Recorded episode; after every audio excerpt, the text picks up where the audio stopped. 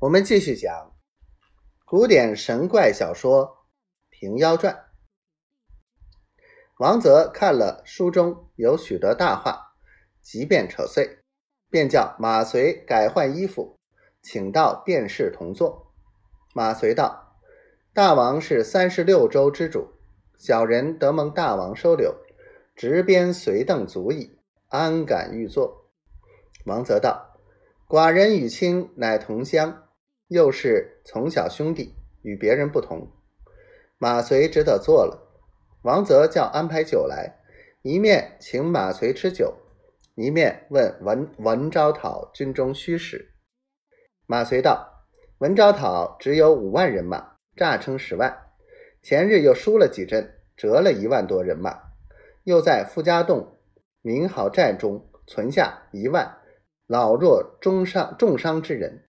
如今。”不上三万石数。昨日祭奠粮草，只得听说只可开支十余日。今大王用心把守，不过数日，闻招讨之军不战而自退矣。王泽听马遂说了，十分欢喜。当日指引到晚。王泽对马遂道：“曾记得少时同乡，在书馆中作对吟诗。自从……”爱了枪棒，不攻文墨。今日故人相见，可各题诗一首，以表衷曲。马遂道：“小人从幼愚鲁，赶大王脚跟不上，何况今日？大王请先吟，小人笑贫而已。”王泽叫取文房四宝，戴罪写出四句道：“脱却军装换滚袍。”六千人内逞英豪，他时破敌攻城日，敢为贫交吝睫毛。王泽道：“我为散了六千军士的钱米，知州见怪，因而起手。第四句是不忘旧之意。”马遂道：“大王制作甚妙，小人如何敢喝？”王泽道：“正欲观清。”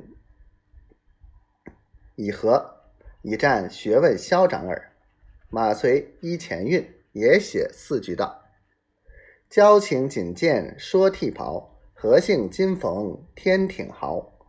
左命愿随诸将后，敢言功绩望金毛。”王泽看诗，大笑道：“卿立意甚美，不独词章也。”两个吃得尽醉而散。